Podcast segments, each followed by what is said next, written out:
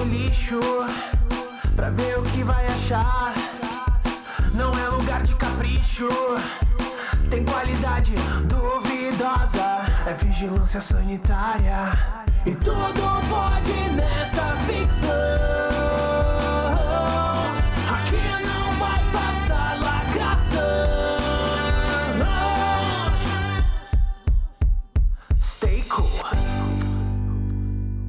Fala pessoal, estamos aqui para mais uma semana no seu programa de número 88. Eu sou o Rafael Hit e estou aqui com o Gabriel Guerreiro. Fala aí, cara. Brotou querido, porra! Olha aí, ó. Uhul! Uhul!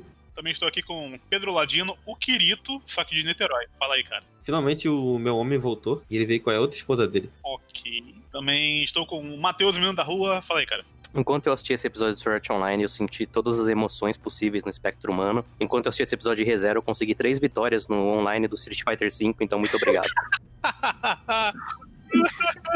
E foi de fato surpreendente, porque o online do Street Fighter V não funciona. tá bugado pra caralho. Também estamos aqui com o Daniel, youtuber Nini. Fala aí, cara. Eu preferia ter ido ver, ver o filme do Pelé. E também estamos aqui com o Diego, nosso editor. Fala aí, cara. Finalmente ReZero começou a agradar realmente o público que importa, os furries. Então tá bom. E com isso nós chegamos ao fim do nosso podcast. então, Diego, como um furry declarado, pode começar aí.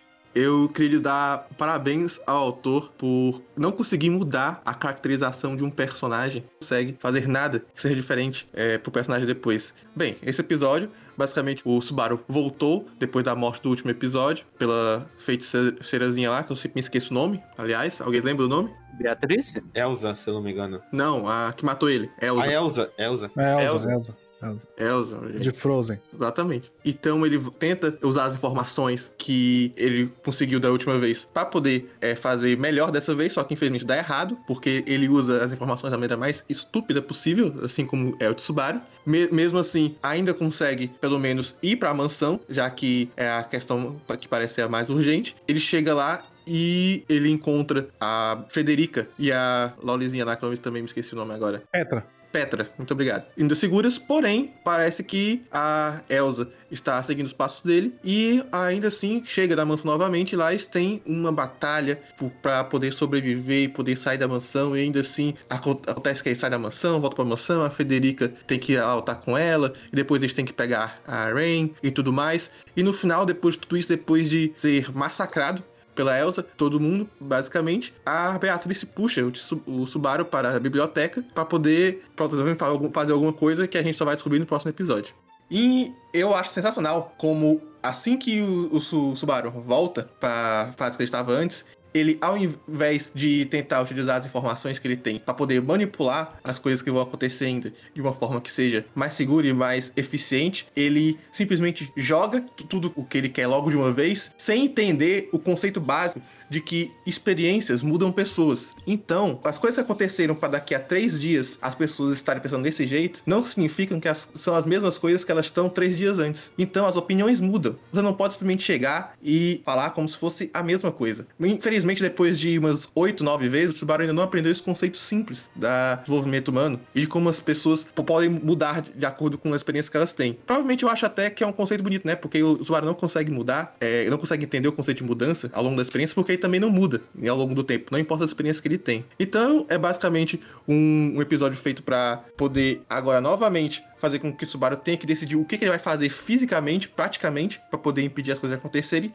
e não para ele poder compreender quais são as ideias que ele está perdendo pra poder fazer com que todo mundo esteja na mesma moeda e então é, resolver o problema. É um episódio típico de ReZero que teve, na maior parte do tempo, uns gorezinhos mal feitos e umas animações mais ou menos, e que continua com essa tradição maravilhosa de que é voltar ao zero sempre. Exatamente. Eu. A parada que mais ficou pra mim nesse episódio, depois que eu vi o episódio, eu fui ver o vídeo do Daniel, do react dele. Porque eu não tenho. Eu não lembro das coisas que acontecem em ReZero, porque boa parte das vezes eu durmo enquanto assisto.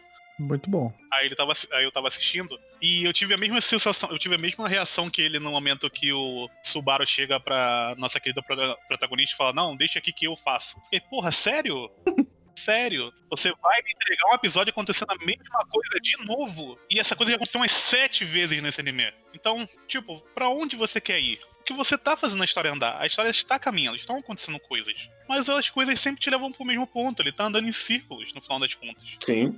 Então, foi, foi bem. Esse episódio pra mim foi frustrante. A gente teve um episódio ok, tendo o flashback, aí o, aí o episódio passado já deixou a gente naquele pé atrás de, ah, ok, o Subaru não vai ter uma grande mudança, a gente discutiu isso bastante semana passada. Só que ele já estava percebendo que as coisas não estavam acontecendo exatamente como ele gostaria que acontecesse. Inclusive, esse momento foi o momento que ele percebeu, assim, mais claramente que ele deu um papo nela e aí ele- pensou que o cara ia meio que concordar com ele, porque na- no episódio passado, quando antes dele morrer, o cara tinha falado, não, cuida dela, blá blá blá, e dessa vez teve um efeito diferente. Assim, o, o Daniel até comenta que esse episódio ele teve. ele foi ligeiramente diferente em algumas situações, né? Só que. Que é o final, basicamente. Só que no fim, o que, que ele fez foi adicionar uma coisa que a gente sabe que ele vai ter que morrer de novo, de qualquer forma. Então meio que ele não adicionou nada, porque tu não morreu. E uma outra coisa que me incomodou muito é a mina ter uma transformação furry e ela morrer em off. Isso eu fiquei muito irritado. Ah, ele tem muita coisa em off acontecendo nesse, nesse episódio Ah, aí, mas cara. Não transforma uma mina num, num bicho lá gigante lá. E aí e você gasta tempo com a, a Rain. Cara, as partes poderiam ser boas. Ó, a Rain fugindo do bichão lá, ele corta. E aí eles ficam, eles ficam conversando lá, mano. Ele fica falando- conversando com aquela criança, dá uma moca na criança. Esse bate-papo com essa, essa Petra é a pior coisa de Zero. Caralho, mano. Essa Petra, toda vez que ela tá envolvida, é, são momentos assim que eu fico num, num total e absoluto tédio. Criança é foda, né? Mano, eles estavam conversando. A porra do castelo caindo. E eles batendo papo, eu gosto de você, ah, também gosto de você, ô, você é brother mesmo, porra, Porra, você é brother mesmo também, porra, tamo junto aí, tamo junto aí. Eu, eu tenho, uma, tenho uma pergunta. Esse monstro que apareceu no final, ele já tinha sido apresentado? Não. Não, ele só apareceu. Que monstro, o bichão? É. Bichão preto é tipo um, é tipo um bichão que fica na, na floresta. É? É? É, tipo, um- vocês estão falando o quê? Um, um que parece um lobo, assim? É, É. É, é o que apareceu no É final. o que persegue ele lá na primeira temporada, lá fora da floresta, lá. Ah, mano, vai tomar no cu. Eu vou lembrar dessa porra. Que, que, é, que é quase um plot essa porra aí. E é por isso que tá protegendo aí, por causa desses bichos aí e tal. Eu não sei, na minha memória eram só um robô aleatório. Só que o que dá a entender é outra parada. Por quê? Porque aquela a, Elsa, ela fala: "Ah, eu não vou deixar, é, eu não vou deixar os louros todos pra Mei Li. O Mugen Carp aqui falou que não é o mesmo lobo. Tipo, não, não importa qual é o bicho. O importa é que é o mesmo tipo de bicho, que é o bicho que, que é um bicho endemoniado que quer comer gente. Mas isso aí é Ronald Prime. Ele parecia alguma coisa mais importante que isso, pelo menos. Sim, ele parecia que todo mundo conhecia aquilo ali profundamente. Ele parece, ele parece ser, ele parece ter alguma relação com essa outra pessoa que a Elsa falou. Que a Elsa falou de uma tal de Meili. E não apareceu nenhuma Meili no episódio. Então a única pessoa que pode ter alguma coisa relacionada a esse bicho é essa Meili. Principalmente se a gente acreditar que eles não abriram a. a- não, não abriram as barreiras do castelo, etc. Enfim, tem uma parte de, de, de lore aí no meio desse texto aí, galera. Que vocês vão ter que pegar e, e falar: Ah, então era isso. Ah, veja bem. Mas indo nessa linha, o momento em que a Exa aparece, caralho, que direção confusa de ação, bicho. Tava horrível. Não dá pra entender porra nenhuma. Não, a ação, a ação tava terrível, terrível. Terrível e travada. Pra ser Sim. bem objetivo. Uhum. Porque tem um momento que a mina, a Petra, pega no rabo da. da. da Frederica, que eu fiquei. Cacete, um rabo, né? De onde saiu esse rabo? E era tipo o cabelo da mina, só que tava mal animado pra caralho. Sim. Muito, muito mal feito. Muito, muito mal A feito. direção desse episódio, ela teve um momento que eu achei legal, que foi justamente quando o Subaru tava conversando com a Petra, aí, tipo, no meio da frase dele mesmo, corta pra preto e todo aquele caos. Desnorteia, bacana. De resto, Essa visão em primeira pessoa eu, eu gostei, eu gostei. Eu gostei da ideia. eu achei bacana também, mas de resto, sabe? é, eu, eu, gosto, eu gosto da ideia da visão em primeira pessoa, mas o anime também, eu não sei se é porque, sei lá, o meu monitor não, não tava muito bom, não sei. Eu não tava conseguindo ver quase nada. E, era, e não, é- e não era nem questão de caos, de tipo, não, não é pra você ver nada porque o Subaru não tá conseguindo ver nada. É uma questão de, tipo, ele tava mostrando os resultados do que tinha acontecido e eu não tava conseguindo enxergar nada. É porque eu acho que é mais o filtro que o ReZero usa. Não, não, é não é questão de filtro, é desfoque, é tela muito preta e tal. Mas eu vou dizer que esse episódio, pelo menos aconteceu coisa. Pelo menos ele não ficou 5, é, 30 minutos da galera sentada conversando. Ficou tipo 25. Teve 5 minutos de açãozinha. Tá ótimo pra ReZero já. Foi um episódio muito merda. E foi o episódio da semana passada, só que pior. Sim, eu acho que a única diferença é que ele, ele tenta se matar e não consegue. E agora a gente tem que ficar. Inclusive, por que, que ele tentou se matar entrando numa sala e não só indo pra cima e tomando uma espadada? Não, mas ele. Ele não entrou. Não, ele foi puxado. Ele não foi. Ele não entrou por. Ele. É, ele- ele Ah, Por que que você não me deixou morrer? mano? foi mal. a intenção dele era se matar, ficar Aham. parado. Não, ele correu pra cima só pra não ficar feio na foto. E aí, várias coisas. A primeira coisa é que esse era pra ser o arco em que voltar no tempo não resolve nada, exceto que voltar no tempo resolve o arco de novo. Uhum. Que isso é um problema que já tava no final do outro episódio, mas como foi cliffhanger, fica pra esse mais explicitamente. Então, beleza, você usou a carta do eu tenho que lidar sem voltar no tempo, mas você vai ter que voltar no tempo. É, não, só usaram pra voltar no tempo pra ele fuder a relação, né? E agora ele não volta.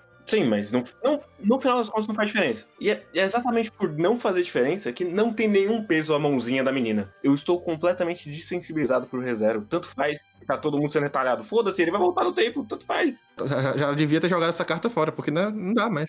Então, então, então. é, a gente tá assumindo algumas coisas. Embora o anime seja bastante previsível, a gente está assumindo algumas coisas. A primeira é que, bom, ele não foi assassinado pela Elsa dessa vez, certo? Certo. Uhum. Já mudou alguma coisa. Uhum. Ah, a segunda é, ele tá naquele, naquela biblioteca que a gente sabe que aquela biblioteca é meio que um. Outra dimensão. É uma outra dimensão, exatamente, é uma outra dimensão. Então, assim, ele tá salvo ali, ele não tá, ele não tá morto. Então, vai depender, então, mas vai depender muito do que vai acontecer nesse momento aí. Ele vai conseguir se matar na frente da Beatriz, a Beatriz vai deixar? Porque, assim, você tem que pensar que ele não pode falar do segredo dele, certo? Ele, a Beatriz vai perguntar, a Beatriz provavelmente vai perguntar. Ela não sabe o segredo, ela não sabe o segredo dele, mas ela vai provavelmente perguntar se ele tentar se matar, alguma coisa assim. E ele não vai poder falar. Então, a gente vai ter um episódio, próximo episódio, eu acho que sim, ele vai voltar no tempo de qualquer maneira. É, eles usam essa. a- é, ele, inclusive, ele utilizou o- a conversa tediosa pra dar um impacto no bracinho. Sim. Porque a gente não se importa com a Petra nunca. Nunca se importou com a Petra. A Petra é literalmente não importante. E ele utiliza esse papinho de, de coisinha no braço, de, de lacinho. E ele, ele faz uma rima temática com o- a pedrinha da Frederica também. essa? Isso, é, entendeu? Ele utiliza isso pra que essa morte tenha peso, mas a, a morte não tem peso algum. Não, eu- é, exatamente. Eu entendo o que ele quer fazer, só que eu não sinto nada. Eu vou dizer que eu me senti, eu me senti meio envergonhado com aquela cena da mãozinha no final. Porque foi muito cringe. Sim, foi. Porque já foi uma coisa que ele já. Aquela cena da mãozinha, o que, que, que que me lembra essa cena da mãozinha, hein, mano? Que teve algum anime que teve mãozinha. Eu também não, não é a primeira vez que eu já que eu vi isso. É, jogos mortais, eu lembro. Na Curiciclos que teve mão, O cara Curiciclos teve, teve um bracinho, o bração, na real. mas o, bra... mas o bração foi da hora pra Foi caralho. da hora, da hora demais. Totalmente diferente desse bracinho perdido de boneca aí. E era óbvio que era só o bracinho, velho. Era óbvio. Eles querem pegar uma cena do resgate só do Ryan e colocar aqui. Tomar no cu, mano. Porra. É verdade, Jojo. Jojo tem uma cena dessa. Não Não tem. tem, de hoje só tem bracinho arrancado. Não sei que vocês estão tirando referência disso. Não, eu tô falando que tem uma cena de braço Não assim, tem. o Butiarati está no elevador. De fato. É verdade. E aí, ó. E aí, ó. Refutados por Pedro Ladino. Olha aí, olha aí. Depois fica, escuta lá o meu cast de Jojo. Pô, não precisa nem ouvir mais esse, esse podcast aí, não. Ah, que isso, porra, cara. pá. tem até na abertura, pô. É verdade. Olha, olha aí, É ó. verdade, é verdade. É chuva, chuva de reputações. Ladino bom demais. Boa, Ladino, boa. As pessoas gravam a mão. Põe, põe essa, põe essa, essa, esse poder aí no RPG agora, cara. Vai dar tudo certo. Mas enfim, não tem nenhum peso. E eu- eu não acho nem que seja só culpa da Petra. Eu não consigo confiar que nada vai ser pra sempre em reserva. Nunca. Então, mas é, é, eu entendo que assim, uma coisa que tá um pouco maçante é essa questão de o Subaru se chocar com coisas que ele já não deveria mais se chocar. De novo. Entendeu? Tipo, ele já não deveria mais se chocar, porque ele tem noção do poder dele. Talvez ele tenha dúvida com relação a como funciona o poder dele e em qual momento ele vai voltar, né? Talvez ele tenha dúvida de- disso, por isso que ele fica assustado, etc. Ele não sabe exatamente como que funciona o poder dele. Mas, cara, é, já passou da hora um pouco de ele, de ele ter um pouco mais de naturalidade com relação a essas coisas, né? Inclusive pra poder, no momento de pressão, tomar uma decisão mais adequada. né? E é, é mais do que isso, porque o arco da baleia que a gente teve era tudo sobre como ele foi impulsivo na primeira volta e ninguém fez o que ele queria e por isso ele se fudeu. E agora ele fez a exata mesma coisa na Avilene. Já devia ter aprendido há muito tempo como manipular as, as coisas de acordo com as informações que ele já tem. Ele simplesmente bate de frente com o que aprendeu na jornada passada. Em vez de ele usar o aprendizado, ele só joga tudo de uma vez e espera que as pessoas a- aceitem ele. E se fosse uma questão de ele passa apesar de não aprender, era tudo bem. Mas todo final de arco dá a sensação de que, ah, ele aprendeu como lidar com as pessoas. Exceto que ele não aprendeu. Ele desvendou aquele puzzle em específico e agora ele vai bater no outro que é igual. Só que em vez de estar pintado de verde, tá pintado de amarelo. Agora ele não sabe mais fazer. Esse episódio, principalmente o começo, a parte dessa parte aí me, me cansou demais. Uhum. Sinceramente. A minha pergunta, minha pergunta é por que que cada episódio de ReZero tem 77 minutos e não o padrão de um anime. Porque ele é muito importante. Não acaba esse anime, cara. Não Ah, acaba. eu, lem- eu lembrei que não teve abertura de novo, né? Não teve, não, Não. teve. Não, nem encerramento. Não acaba esse inferno, mano. Caraca, é muito chato. Eu acho que o que mais me incomoda em ReZero é que ele é muito chato. Começa a acontecer algumas coisas, hum, tem coisa interessante ali. Aí ele corta pessoas andando num bicho pra falar de coisas que vão ficar no ar porque você já sabe. Então, fica aí. Eu tenho que te contar uma coisa. Aí corta pro pensamento dele que a gente já sabe. Aí volta pra outro lugar, aí volta pra uma parte que a gente já sabe. Que saco, velho. Não consegue andar com essa merda do Subaru. É, um- é uma chatice, não acaba. Aí quando tem ação, acaba o episódio. E o que eu acho mais merda é que no fim das contas é mais um outro caminho que ReZero tomou e que agora a gente vai gastar pelo menos aí um ou dois episódios pra depois a gente voltar no teste. Pra depois voltar na Rain. Isso, sabe? Então, nossa, E, bicho. e ainda, não é só a porra da mercenária que tá lá. Tem um cachorro gigante também. É, e essa outra bruxa. Sim, Então tem 800 camadas de conflito misturado que não se comentam de maneira nenhuma e são só complicação pra ele esticar a história. E teve mais, teve mais uma coisa. Quando ele chegou lá, que ele viu a mina, ele falou: Hum, ela já está aqui, então vou ter que. Quando ele voltar, ele vai querer voltar mais rápido ainda. Ele já deu a solução pra quando ele morrer de novo, o que, que, que, que ele quer fazer. Ele não te dá nem chance de pensar. Ele já te dá a resposta aqui, ó. Vou voltar mais rápido ainda. E aí, vamos tentar chegar antes da mina pra salvar a galerinha. E é isso. Ó, eu, eu só quero responder um comentário do Márcio Cosme aqui, que ele falou, mas aí ReZero não é pra ver desenvolvimento de personagem, e sim de mistérios sendo apresentados e outros mistérios sendo parcialmente resolvidos. Eu acho que o ReZero, ele, fa ele tá fazendo ativamente desenvolvimento de personagem, ele tá tentando fazer, pelo menos, Ele só não consegue sair do lugar. ele só não consegue sair do lugar. E outra coisa, a questão de ver mistérios sendo apresentados e parcialmente resolvidos quebra por causa do poder do Subaru. Porque a gente, se for isso, a gente sabe que o Subaru ele vai ficar voltando, voltando, voltando até ele resolver o mistério. Então a gente não vai ter o, o sentimento de conclusão total assim, porque tá, o, o maluco ele 15 vezes ele tentou, não conseguiu, na 16 depois que ele já conseguiu todas as informações nas outras vidas, ele resolveu o mistério, pronto. Tem mais uma questão que ele. É, ReZero não é uma série que te dá as peças do mistério pra você resolver sozinho. Sim, Ele ativamente esconde as informações pra ele te surpreender depois. Eu, eu lembro muito bem do segundo arquinho, que é o da, da porra da vila, que só na hora que ele descobre é que ele fala que, putz, tem uma vila e ela é muito importante, viu? Porque a gente vê ela por 3 segundos e ele fica o- os outros três episódios dentro da mansão, mas a resposta tava na vila o tempo todo. Então, experim- experienciar pelo, pela resolução do mistério é muito frustrante também em ReZero. E aí? Mais uma coisa, ReZero? Ah, toda a primeira parte desse episódio é extremamente horrorosa. que eles estão conversando lá. De novo, pelo santo amor de Deus, gente. Vocês vão jogar tudo nas, nas costas do Subaru de novo. Era, esse era o momento pra ser o arco da Emília e não é. De novo. De novo, sabe? Tô, honestamente, rezero completamente no automático. E tem mais uma coisa que, episódio passado, ele já deu um pedaço da resolução, que era ele falar com a Beatriz. O Roswald mandou um código pra ela falar, pra ela contar tudo. E vai rolar aí. Então, é, deveria ter acontecido já, na verdade, né? Deveria, deveria ser o foco desse episódio. ele né? devia chegar lá e procurar a Beatriz. É, Tem outra coisa que eu não gosto, que eu, que eu falei também no, no vídeo. Porque assim, ele chegou no local. assim, Vamos pensar como uma pessoa normal, tá? Na primeira, na primeira vida dele, ele chegou no local e foi assassinado. E tava. Ele não sabe se estava todo mundo vivo, se estava todo mundo morto. Ele não sabe quantas pessoas estavam ali há quanto tempo, certo? Uhum. Uhum. Tinha passado dois dias. Aliás, ele, ele chegou antes dois dias e ele não, ele não agiu pra, com relação a nada pra preparar pra esse ataque. Ele não fez nada. É. Tomar um café, pá, um chá, estamos conversando aqui. Ele confrontou a Federica pra falar: "Ah, você que é traidora? Não, não sou a traidora. Descobriu que não é traidora. Mas ele não fez nada pra evitar a Elsa, pro- propriamente dito. Ele até, ele até conseguiu ali a, a RAM pra acompanhar ele, mas ele não fez nada pra evitar a situação, ele não fez nada pra proteger as pessoas, né? Então, a própria Petra pre- pega de, de, de refém ali naquele momento é porque ele não, não presta atenção nas coisas e não se prepara pra nada e não tem um, um mínimo de raciocínio. Né? Então, a, a questão do desenvolvimento lento do, do, do Subaru. E aí, uma coisa é você ter um desenvolvimento lento numa, num livro, cara. O momentinho do abraço do, do, do Subaru com a Petra pra falar da porra do, do negocinho que tem no braço deles, que não sei o que. Monótono, chato.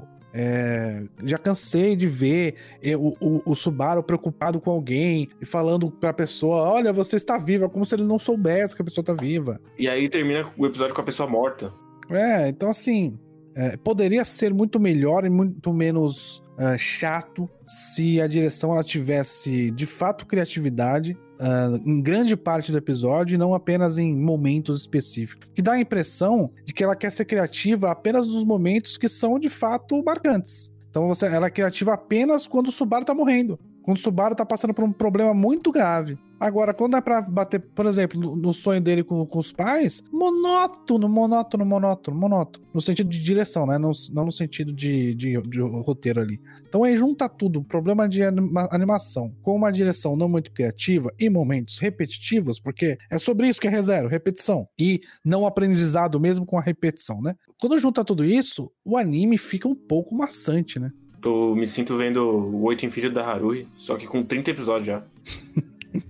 Um último comentário que eu queria fazer. Eu achei bastante patético o momento em que o Subaru fica chorando, porque, meu Deus, você vai abandonar a Rain? Você já sabe, você não precisa se surpreender com isso. Fora o que, a, que o, o que a Han falou é, é verdade. A Rain fa- faria isso também. Agora, o que eu acho é que, devido a esse final de episódio, alguma coisa vai mudar, nem que seja no conhecimento das pessoas sobre o Subaru. Aí eu acho, eu acho que esse evento com a Beatrice tem chance de mudar, é, pelo menos a percepção do Subaru com relação a alguma coisa, ou a percepção da, das pessoas com relação ao Subaru. Porque assim, tá dando a entender demais que o, que o nosso querido Rosval tá por trás de tudo isso. E tá dando a entender demais que ele sabe de alguma coisa e tá querendo meio que coletar informação. Então, se a gente vai ter o, o- a Beatriz nesse próximo episódio, provavelmente tem alguma coisa a ver com o Oswaldo, visto que os dois são muito próximos.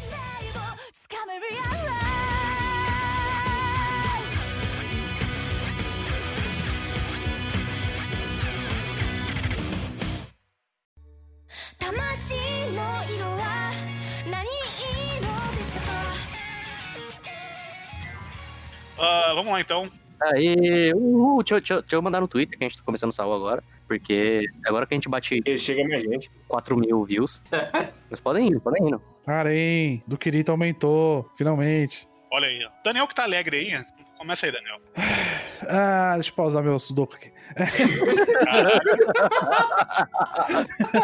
Você quer começar pela narração? Porra, ah, cara, é. Teve, a gente teve um momento Tatano Yosha, é, onde o nosso querido protagonista ficou olhando telas para sua É verdade. pro seu passado. Porém, narrativamente falando, dessa temporada toda de War of the World, que é a parte 1 e 2, né? Talvez seja o episódio mais coerente até agora. Concordo. Porque a Azuna não tá uma completa idiota e merda falando, "Ah, eu vou desistir da minha vida, eu quero morrer. Sim, mais ou menos. É, ela pelo menos voltou pra personalidade dela depois do fanservice do episódio passado. Aquelas. É, mas voltou. Ela voltou. Ela teve até o momento de Santiceia lá, saiu a- as asinhas do Pegasus e o caralho é quatro. E, bom, ela quase matou o cara, mas o cara não morre porque o cara é muito mal, Sim. muito poderoso. Ele vira um rolo. É, tá. O famoso rola. Boa. Tão sem coração que ele literalmente fica com um buraco no peito. Não, não, essa do, do buraco do peito é pra fazer. É Você pra não fazer a entendeu. rima temática. É o paralelo. É o paralelo. Vai tomar no cu. Com o cara, pra depois a gente falar. os- os- A gente tá falando do cara que não tem o coração porque perdeu o coração devido às mazelas do seu passado e da sua família. E aí o buraco no coração do Kirito. E o cara que tira o próprio coração pelos outros. Ah, mano. Cara que, que, através do sofrimento e da total vontade de salvar a vida dos outros, acabou tirando o seu próprio coração. Muita qualidade. Ah, Deixa eu fazer um parênteses. Que nesse momento, o Diego, Diego, por favor, se tiver essa, essa vontade, tem que ter Matheus Girenar cantando Me Diga Então enquanto ele tá metendo a mão dentro do coração. Imagina, Me Diga Então. Perfeito, cara. me esquecer,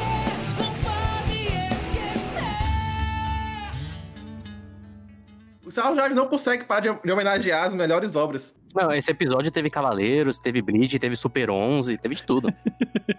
Por favor, vocês estão falando tanto de Bleach aí. Vamos, destaca aí o Momento Bleach. Vai lá, manda aí. É, Pra isso a gente precisa de um, de um contexto, né? Esse contexto, ele se chama, ele se chama The Heart, Por favor. que é o, o momento mais mágico de Bleach. É verdade. É um momento onde um personagem, que ele era um personagem vazio, e ele, ele tinha um buraco no peito, inclusive, ele tem contato com outra pessoa, uma pessoa mais calorosa e que en- entende a dor dele, e ruiva, e aí no final, quando ele tá se perguntando se ele de fato tem um coração, aparece a grande tela em branco, The Heart. E ele morre. Esse momento do Kirito foi o momento The Heart de Sword Art Online, porque é o personagem se perguntando se ele tem um coração, é, as outras pessoas erguem a mão pra ele também. A única diferença é que o Kirito não morreu no fim das contas. Ele não desintegrou igual o Kyoha desentregou. Mas quando ele começou a literalmente abrir o coração assim e ficou aquele negocinho no peito dele, Vazou sangue, bom demais. vazou sangue porque ele não tinha mais coração. Todas as mortes e todos os traumas dele levaram ele a ser uma pessoa sem o coração. Ele virou um Hollow, porque os Hollows não têm coração também. O outro cara, o Poe, é um Hollow mais adequado nesse sentido. Mas o Cristo tava quase lá. É quando o Ichigo cai no buraco quase lá, do quase lá. Yukioha. E aí ele tem que despertar os poderes de Shinigami dele de volta. Do Urahara. Isso. Que aí ele vai ter que salvar a Hulk. Mas esse episódio, ele teve uma outra, um outro momento muito Bleach, que foi um momento meio Bleach, meio Cavaleiros, assim. Foi uma, uma fusão. Que foi justamente o momento da Asuna. Sim, grande, vou usar todo o meu poder, vai ser cool demais e não vai servir pra nada. Ali, ali é, ali é praticamente 100% Cavaleiros. Sim, mas também, mas também tem o elemento do Bleach, que é, eu vou usar todo o meu poder e no final dos contos não, não adiantou, porque o cara, enfim, não era pra morrer pra esse personagem. Porque ele não morreu. Não podia morrer agora. É o momento daquela. daquela é o momento daquela mina que tem o poder da, da, da Bankai da, da abelha lá. E ela dá duas cutucadas e não funciona mesmo assim. Puta do poder foda pra caralho. Ela tira um negócio e não muda porra nenhuma. É, Exato. é, o, é o. É o Zarakipashi. Sim, liberando a Bankai contra o Thor e aí falhando miseravelmente. Mas nesse momento, já que vocês citaram o momento da Suna, tivemos uma grande declaração de amor desse anime, né? Cara, esse momento. Por favor, Daniel. Não, por favor. Ah, não. Pera aí, pera aí. E o Daniel, ele veio preparado para esse momento. Tem, tem. Pera aí que eu vou, eu vou. A gente vai fazer um momento. Um momento de. Leitura dramática. leitura dramática do momento em qual, no qual a gente tem aí ah, o aumento né, do harém do Kirito. Né, que é uma parte muito específica. Inclusive, fomos buscar eh, esse trecho na novel, que é pra dar mais emoção. Eu, eu gosto demais que semana passada a gente teve todo o momento de eu odeio muito japoneses. É. Menos do querido. Então, agora a gente vai chamar um, um personagem muito famoso, que é o Marcelinho Contos Eróticos, e vai contar pra gente aqui como foi esse momento na novel. Na novel. Então vamos lá, Marcelinho.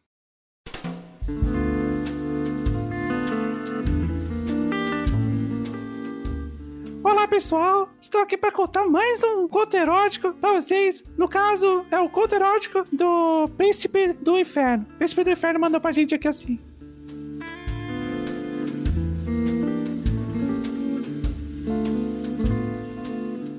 Azuna utilizou toda a sua reserva inexistente de forças para repelir a lâmina do inimigo enquanto vociferava com a voz arranhada. O que é que você quer? O canto da boca exposta de POH sobe o capuz elevou em silêncio, e depois a voz cavernosa respondeu: Tenho realmente que explicar?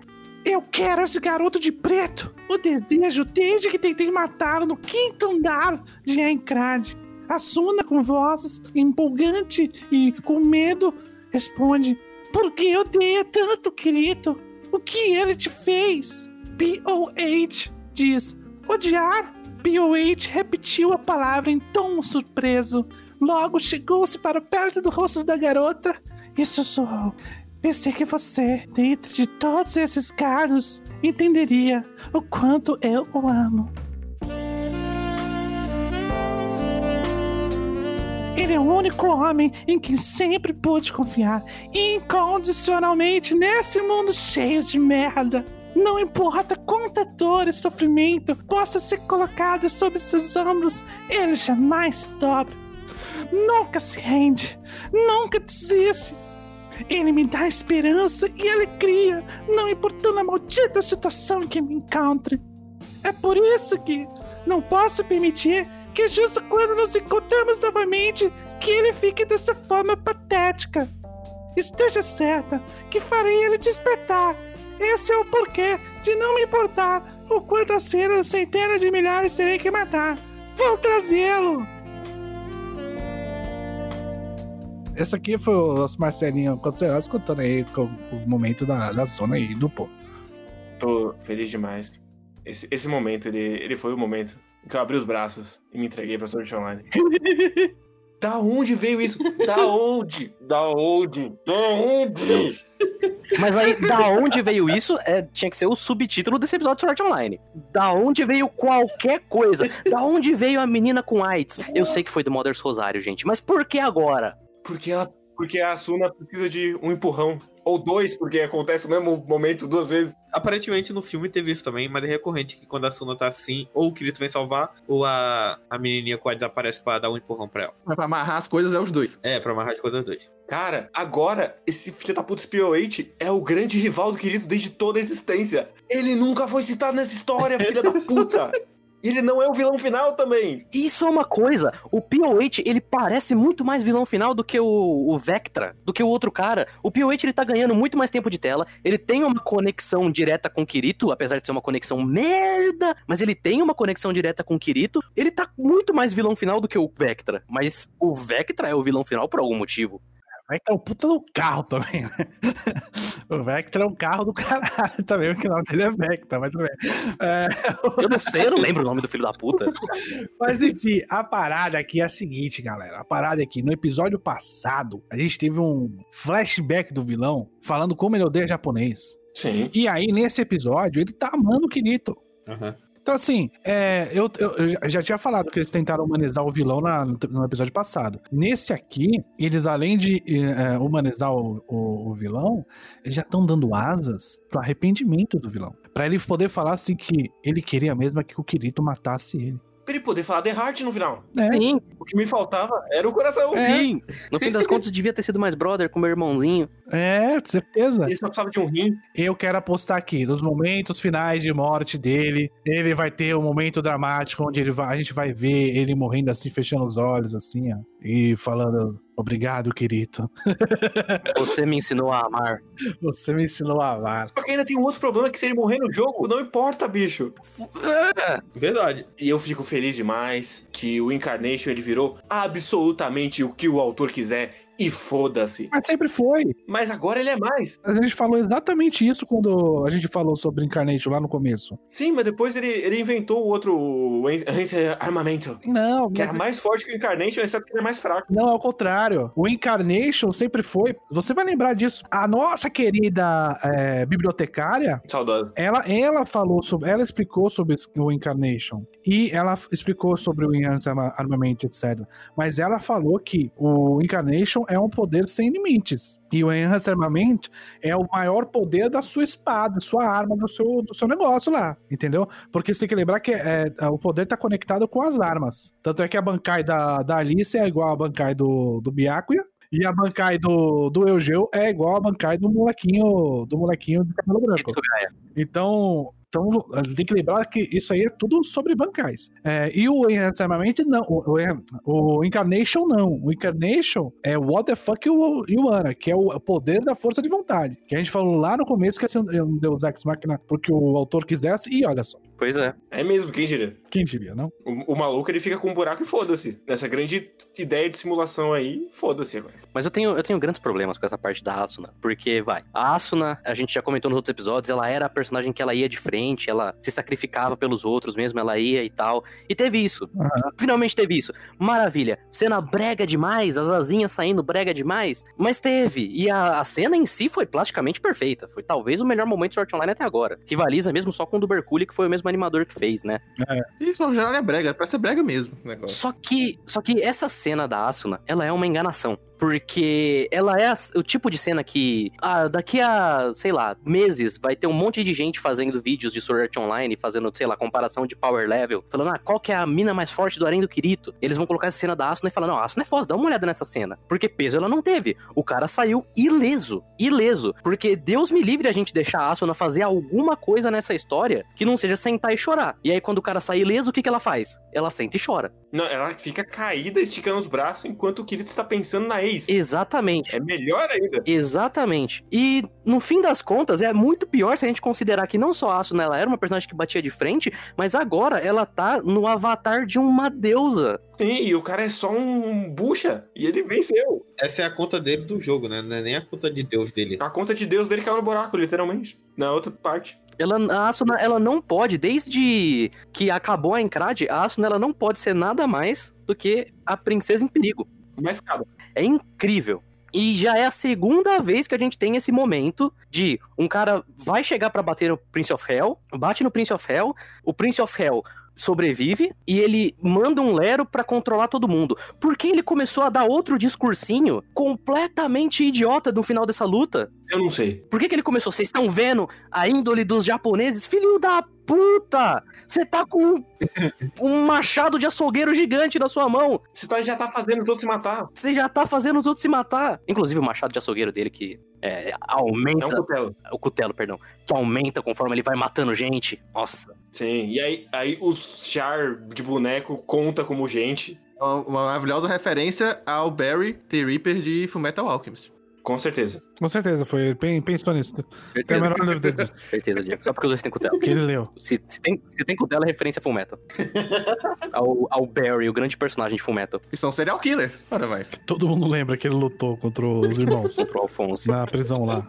É, isso aí. Exatamente. Muito bom. Uma coisa que eu acho maravilhosa nessa parte da. E todo esse episódio, na verdade, é é que eu acho incrível, como todo esse episódio, toda cena tem alguma coisa pra gente falar, né? Eu concordo com o Daniel que ele foi o episódio mais coerente relacionado, comparado com todos os outros. Sim, no começo e fim, tipo, os personagens voltando a ter personalidade que eles tinham, e a parte dark edge vingativa do, do, do Kirito faz todo sentido ele tirar o coração com a mão, visto que todo o anime é, é gore, né? Então, tipo, ele tirar o coração com a mão é de menos, é só mais uma coisa gore. O personagem pode até fazer a- ações completamente idiotas, como por exemplo essa parte do, do carinha lá gritando do japonês, não sei o que, depois de ter mandado todo mundo se, se matar com a força de vontade dele. Só que não teve nenhuma informação nova que contradizer essas coisas que a gente sabia anteriormente. Foi todas as informações idiotas que a gente já sabe. Já são informações ruins que não fazem muito sentido, mas pelo menos não teve nenhuma nova pra poder tirar o lugar das outras. Ah, sim. Mais ou menos. E ele pôde focar, pra mim, em vez de tirar novas coisas do cu, ele pôde focar em ser brega ao extremo, ao extremo. Essa, essa parte da, da Azuna, tendo que a meninazinha é, aparecendo nos braços dela duas vezes, só bastava um segundo, porque pelo menos na segunda vez ela tava numa situação realmente com risco de morte. Na outra foi só tipo, ei, você devia levantar, né? Sabia que você pudesse levantar? Ela foi e levantou. E depois, quando tava na situação de morte, veio de novo. Que a segunda que faria sentido, perde o peso por causa disso. E a parte do começo, em que o Kirito tá na escola e aparece todo mundo, o negócio quieto, e aparecendo, o créditos aparecendo na, na- na tela, ele passando. Nossa, cara, eu falei, meu Deus, os caras realmente estão querendo fazer arte aqui no negócio. Vi- Viraram cult. Maluco, eu achei sensacional toda essa, essa forçação de barra pra poder ser muito poético. E eu acho que foi uma das melhores coisas que tem nesse episódio foi a tentativa de ser poético em 90% dos momentos. E ao mesmo tempo não fazer o menor sentido. Vocês já- entenderam porque é a escola ainda? Não, pra mim a questão era é, o que seria se ele nunca tivesse entrado em Sim, pra mim foi isso também. É, é assim, é Pra mim foi, é, pra mim foi é, momentos, momentos antes de ele ter, de ter contato com o Encrad, e aí depois toda a realidade de Encrad, de Encrad entrando nele junto com as memórias das pessoas que Sim, foram feitos download na cabeça dele. exatamente. Porque tem. No próprio anime tem um, uns episódios que ele tenta voltar pro mundo real, mas ele não consegue. Tanto que ele acaba sendo puxado pro jogo de novo com o Phantom Bullet. Porque ele tenta viver uma vida normal, mas ele não consegue. É basicamente a vida do Kirito não gamer, foi o que eu entendi. É, eu, eu achei maravilhoso, cara, toda essa, essa poesia. Sendo bem sincero. Mas é o que eu, eu concordo com o Daniel. Foi coerente. Que a média de Sword Art foi. Não é que seja, mais- seja muita coisa, mas que a média foi. É, Eu não, eu não vou dizer. Eu, eu, eu acho que ele foi coerente com todos os bullshit que ele botou na história até agora. Parece que ele finalmente lembrou de todos os bullshit que ele botou na história até agora. Então, em Ansimamente ele lembrou. Ele lembrou do dessa porra desse poder da, da, da força de vontade. Ele lembrou do personagem da, da Asuna. Ele lembrou e contextualizou. Finalmente, né? Depois de 400 episódios, não sei lá quantos. é, ele finalmente contextualizou o trauma do Kirito, que era só mencionado e nunca mostrado. Ele. que mais que ele fez? Ele deu importância a eventos do passado, coisa que ele nunca fez. Foi um grande. Olha só, olha quanta coisa eu tinha esquecido de abordar e agora eu vou falar agora. Que tá falado aqui. Tão esquecido que eu, esque- eu esqueci completamente da garota. Não, vai. Isso aí. Pra mim, essa que é a questão, exatamente, que é tipo, too little, too late, bicho. Sim, Sim. sim, sim. sim. Meu, o trauma, o trauma do Kirito faz sentido se a gente pegar a ordem, as coisas que aconteceram com ele. Se um ser humano estivesse escrevendo, Exato. faria sentido. Exato. Ele fez um monte de coisa, aconteceu um monte de merda com ele, mas a única coisa que realmente parece que impactou ele, que é uma coisa que ele lembra sempre, é aquela questão do começo com a guilda lá que ele participa, que morre a menininha. Porque todo o resto, você não pode só jogar o trauma dele agora, depois que ele já passou. É, eu não vi todo o Sword Art Online, mas eu vi o Alicization inteiro. Já foi o quê? Foi 40, 50 episódios de Alicization que a gente viu? Não, foi uns 40 aí, muito. Foi uns, uns 40 e poucos de Alicization. No que eu vi, eu vi tudo. Não tem nenhum, por exemplo, ele sonhando com isso. É, então, nunca. O Kirito nunca foi um cara que parecia estar carregando um trauma. Então, por exemplo, sei lá, o Aincrad já. O Aincrad já seria um trauma o suficiente pro cara ele pelo menos ficar paralisado em algum momento quando ele pega numa espada ou quando ele vai entrar num jogo online. Mas no Alicization, o Kirito ele tava cortando o bracinho de todo mundo até ele ficar em coma. Ele foi, ele matou lá o operador, depois ele matou a administradora de boa, ele fez a missão pra resgatar a Alice, e aí agora você vai chegar pra mim e falar que esse cara tem trauma? Pra mim, isso contradiz o personagem que o Kirito foi construído no anime. Ele tem um mini trauma, tipo, na mesma época que ele tá. que eu falei agora da, da escola. É isso. E que depois, na partir que ele entra no Bullet, ele vira o que todo mundo conhece. Sai matando todo mundo, sai resolvendo a escolha. Isso. É, assim, eles, eles tentam fazer isso uma vez, mas o autor pensa que esse momento específico a gente tinha que lembrar até agora. Sendo que ele mesmo não botou uma cena dessa, de lembrando dessa garota. Eu lembro que fãs de Sword Online usam esse momento ad infinito. Então ela ficou gravada na minha cabeça. Mas a minha grande questão é que um dos grandes momentos de trauma dele é o momento que ele tortura o maluco de Fardance. Isso não foi um momento de trauma quando ele torturou o maluco em Fardance. Tanto isso quanto de, de Phantom Bullet, que são dois assassinos. E ele, ele faz isso de maneira tranquila, não tem nenhum motivo pra poder ele ter trauma desse negócio. O Icardi eu entendo perfeitamente. Os outros dois, esse aí, pra mim, foi muito esquisito. Ali não foi um momento de trauma. Ali foi mostrando é, ele, ele pensando sobre ah, matar, não sobre momen- momento de trauma. Como matar pra ele é. Porque assim, ele, ele- foi uma sequência de assassinatos que foram mostrados. Então, o que dá a entender é o- a banalização da morte que ele quis falar ali. E não o trauma. Porque trauma. Trauma foi, foram a morte dos amigos, trauma foram é, as pessoas que ele achou que é, acabou matando sem querer, não as mortes. As mortes foi a banalização do assassinato. Então meio que transforma ele no que o Poe queria que ele fosse, entendeu? A grande questão é que ele, ele faz uma salada dessas duas coisas ao mesmo tempo. Sim, não tem, não tem. é, isso não é deixado claro. E também, tanto o Caia da Fada como o de Phantom Bullet é no jogo. Eles não são jogos de morte como o Sword Art Online. Então eles só matou o jogo. A diferença de peso, por mais que seja um, um jogo que seja verdade virtual e tudo, é absurda. E ele coloca como se fossem várias fases parecidas, sequenciais, como se fosse uma sequência de coisas, mas não existe uma relação forte entre isso. Não tem como o cara matar alguém no jogo, de matar ou morrer, que você não pediu pra poder estar ali, e simplesmente você tem que, que assustar pessoas pra poder simplesmente sobreviver. É uma relação de peso completamente diferente. Ele colocar mesmo foda sem pontuar isso. É colocar tudo na mesma bagaça. Ele faz como se a morte da menininha no- na salinha dos monstros transformasse ele no justiceiro da Marvel. Sim. Com a linha que ele faz ali. E eu acho, em questão de apresentação mesmo, a puta merda, bicho. Você vai me colocar o carinha com telinha em volta? Quando ele quando começou, eu até achei que seria interessante, porque quando começou, ele tava lá no cenáriozinho dessa cena, né? Que a menina morre. Mas depois para é fundo preto com telinha passando os melhores momentos das outras temporadas. Ah, meu, criatividade, por favor. Mas sabe quem apareceu nessa telinha? O grande Eugeu. O Eugeo, a gente teve, a, gente teve a, a volta do Eugeo, que foi maravilhosa, obviamente. Uma coisa que eu preciso me retratar, que eu, eu falei no vídeo, no meu vídeo, que eu, não- eu achei estranho esse negócio do Eugeo, porque faz tempo- pouco tempo que o Eugeo é conhecido do Kito. Mas se você parar pra pensar, essa porra desse mundo, ele corre mais rápido, então, na verdade, o Eugeo é, é o cara que ele mais conhece. Sim, sim, exatamente. É, não, eles eles eles estão juntos desde criança, entre aspas, né? É, entendeu? Tipo, é bizarro. E eles transaram loucamente. Diferente da Shinon. Só não fala isso pra, só não fala isso pra zona. Não, porque claramente o momento do breakdown foi porque o Eugeo morreu, o resto foi só um enfeite. Exatamente. Sim. O que também é muito esquisito, porque ele não tem um breakdown quando o Eugeo morre. Sim. Sim. Porque cai o raio. É estranho, porque a- a- eles criaram esse arco do Kirito sem o Kirito, né? Essa questão dele ser um assassino.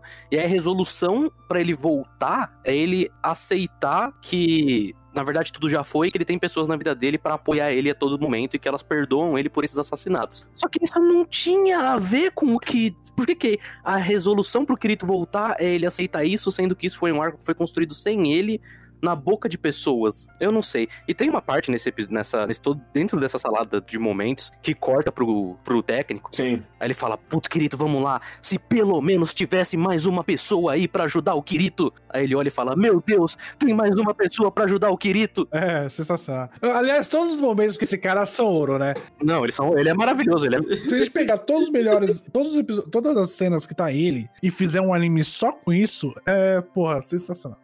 Genial, cara, é genial. Toda vez que ele se intromete na história, o bagulho fica louco, louco, louco, louco. Mas o Matheus falou, a gente aceita esses assassinatos, mas isso já aconteceu antes. Quando a mulher do cara criou saúde, disse, ah, ele é um genocida, mas eu amo ele. Importante isso aí, mano. Importante é o amor.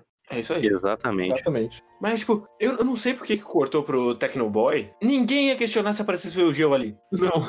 E você se justificar, só ficou mais esquisito aparecer o Eugeo ali. É, é isso que eu estranhei também sobre isso. Eu fiquei em dúvida sobre se vai ter algum payoff sobre isso depois. Eu tô pensando se eles perceberam alguma coisa, né? Vai. Então, vai. eu- eu acho que foi mais por causa disso. Muito bom. Maluco. Mas, convenhamos, depois de tudo isso, nosso Jesus aparecer e mandar um congelamento depois, Não, e depois vou, aparecer com o escudinho, maluco, vou admitir, foi, maravilhoso. foi, foi da hora, foi da hora. Kirito chegando e mandando lá o gelão do Eugeo foi da hora. Mas Sword Art Online não cansa de ser Sword Art Online. Quando a gente tá com a Asuna, tem um exército passando. Quando corta pro Kirito, tem um círculo vazio de gente Não, ali. nem, nem mesmo. Tem a Asuna no canto. Cara, se for entrar em detalhe de animação disso aqui, fudeu. Mas... Eu sei que esse barco já foi, mas é que esse aí foi gritante. eu quero parabenizar a pessoa. Eu vou mandar pra vocês aí, ó. Eu postei no meu Twitter também. A pessoa que fez este plano de Sword Art Online. Porque eu acho que esse plano ele resume completamente tanto a experiência Sword Art Online, quanto a experiência de assistir Sword Art Online, que é um ser diminuto num vórtice de escuridão, que no caso ou é a gente ou é o Kirito nos momentinhos tristes dele, enquanto você tem o Kirito muito gostoso e molhadão em todas as direções. Manda no chat aí, por favor. Mandei. Claramente iluminado. Ah, maluco, velho. Maravilhoso. Cara, eu fico feliz demais. Esse foi o episódio mais brega Foi. desse anime, velho. Foi. Ele arrancando, ele arrancando o coração.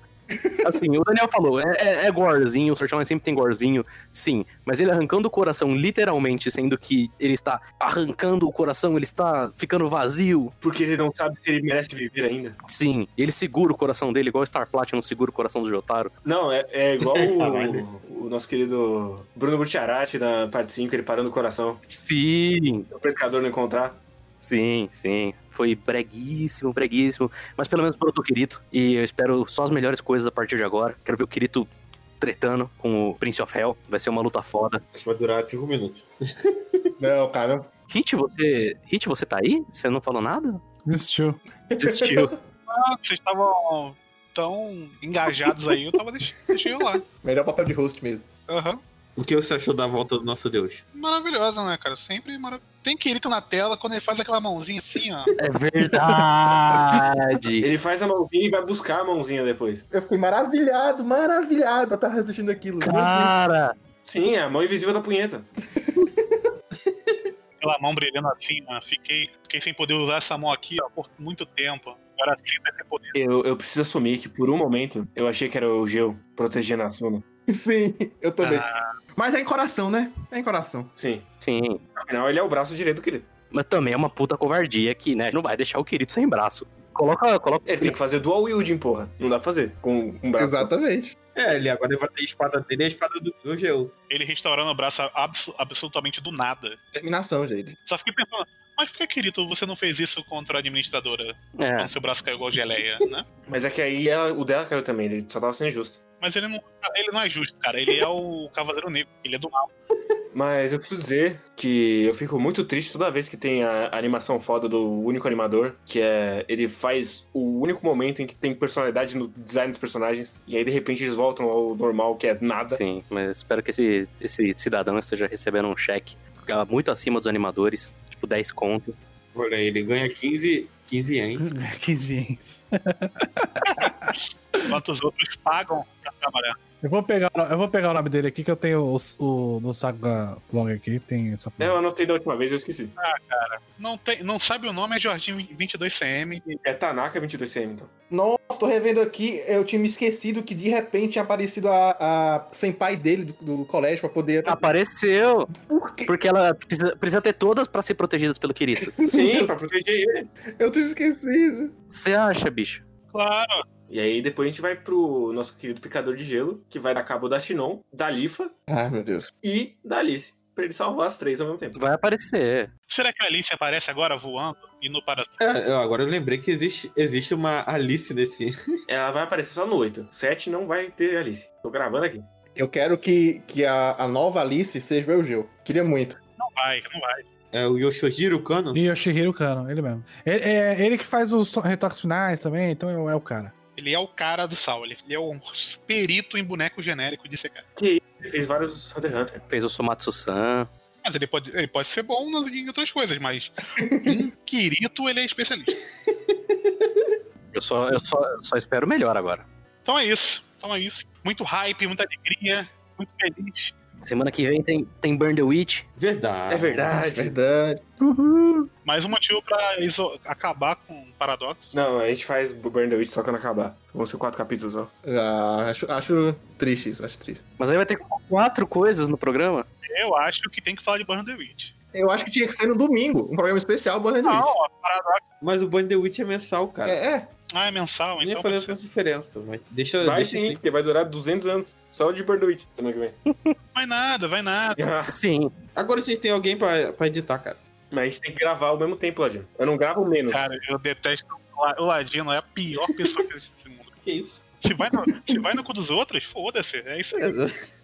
Ele é impressionante, cara. Ah, é, ó, só, só uma, coisa, uma, coisa, uma coisa muito importante que comentaram aí. Faltou Stay Cool, né? Não, ainda depois. Não, não, o Stay Cool tem que ficar pro final. Não, tem que ficar Mano, pro final. quando aparecer, o Eugeu vai reviver de alguma maneira aí nessa porra aí, meu amigo. E vai mandar o Stay Coolzão aí, ó, e já era. Stay, cuzão.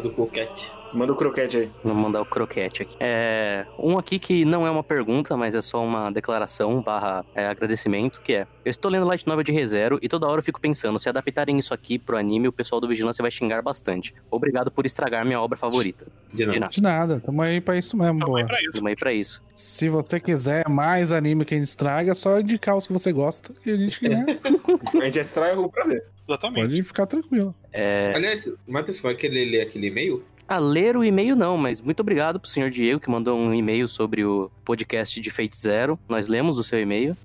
Eu discordo completamente de uma parte específica dele em relação ao Psycho Pass, mas muito obrigado por mandar. Enviem mais e-mails pra gente. É. Cadê?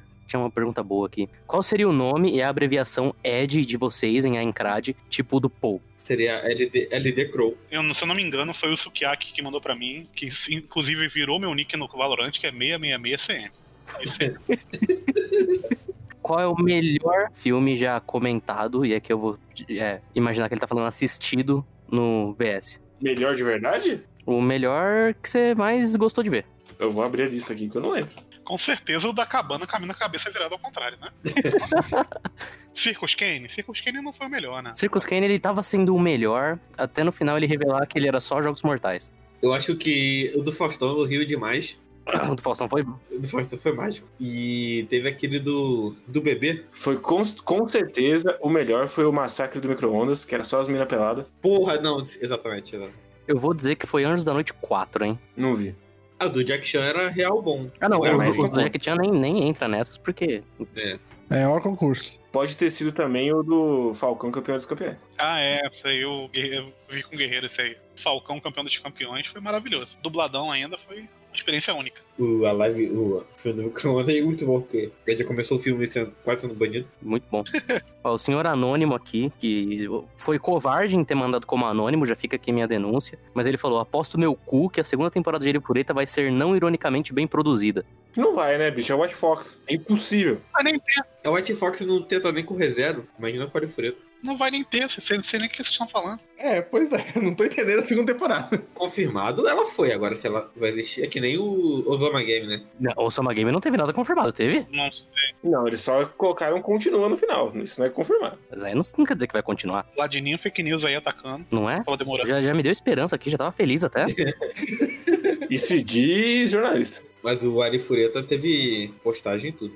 Então, então foi um anúncio, então foi um anúncio formal. Sim. Foi. Não foi um pedido, um pedido de socorro igual ao final do Osama Game. Não.